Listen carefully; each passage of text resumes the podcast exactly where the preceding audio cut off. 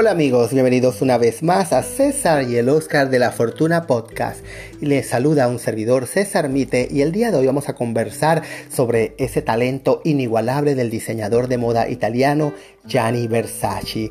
Y Gianni Versace, como ustedes saben, creó vestidos para obras de teatro y películas y fue uno de los primeros diseñadores capaces de relacionar la moda con la industria musical y las celebridades al ser amigo de figuras como Eric Clapton, Diana de Gales, Naomi Campbell, Duran Duran, Madonna, Cher, Elton John, Sting, entre muchas otras. Era una figura permanente en la escena internacional de la moda junto a su pareja Antonio de Amico. Como ustedes saben, Antonio de Amico era un modelo y en 1982 conoció a Gianni Versace. La pareja se embarcó en una relación que duró 15 años hasta la trágica muerte de Versace. Durante ese tiempo, Antonio fue diseñador para la línea deportiva Versace. Versace dejó a su pareja de Amico una pensión mensual vitalicia de 50 millones de liras, aproximadamente 26 mil dólares, y el derecho de ocupar cualquiera de las residencias Versace Homes en Italia y en los Estados Unidos. Actualmente De Amico tiene su propia compañía de diseños de moda. Gianni Versace empezó su aprendizaje a temprana edad, ayudando a su madre a encontrar piedras preciosas e hilos de oro para bordar vestidos. Estudió arquitectura antes de mudarse a Milán a los 26 años para trabajar en diseño de moda. La firma Versace alcanzó la celebridad mundial en la década de 1980, en parte gracias a una sagaz asociación con estrellas del mundo del espectáculo tal como hace Giorgio Armani. Las estrellas de Hollywood y los cantantes de música pop empezaron a elegir esta marca para vestirse para sus fiestas, conciertos y películas. Entre otros clientes se contaban también Liz Taylor, Elton John y Diego Armando Maradona.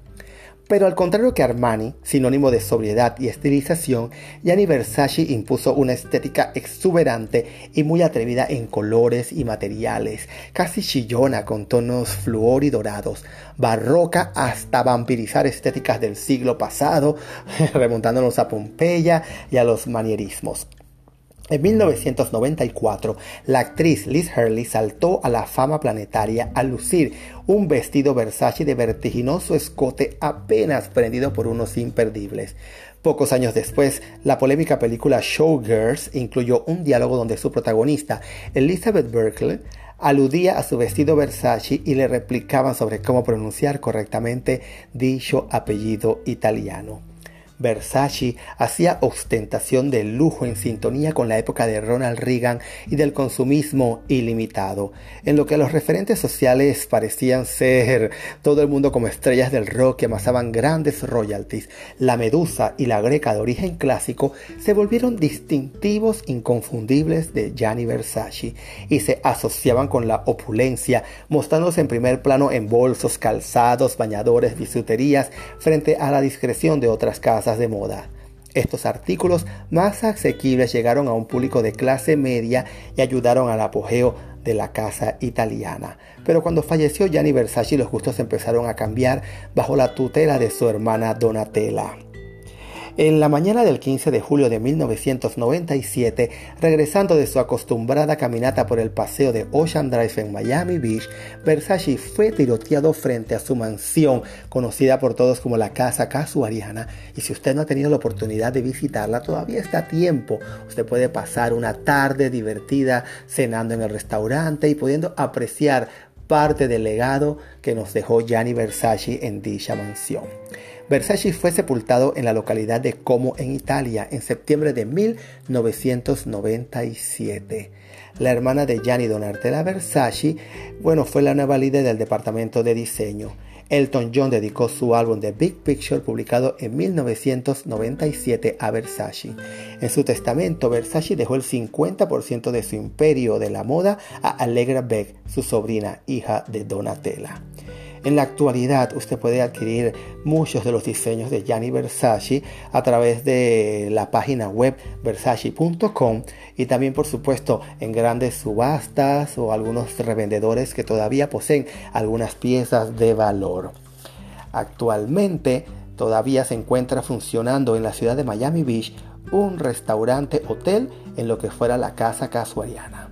Recuerden que este programa llega a ustedes por una fina cortesía de Better Business Lenders, opciones de financiamiento a la hora de comprar o remodelar su casa. Con solo marcar el 888-348-1778. Les repito, 888-348-1778 o visite su página web betterbusinesslender.com. Recuerden amigos, seguir en sintonía de nuestros podcasts diariamente y también seguirnos en nuestra página de Facebook César y el Oscar de la Fortuna o darse una vuelta por YouTube y en el buscador poner César y el Oscar de la Fortuna y divertirse con algunos de los videos que allí tenemos para todos ustedes. Si nos envían sus datos a través de nuestro inbox podrá participar semanalmente de nuestros sorteos y recibir un divertido obsequio en la puerta de su casa. Esperamos que este breve sobre Gianni Versace haya sido de su agrado y los invito a que me acompañen en las futuras ediciones de César y el Oscar de la Fortuna. Hasta la próxima.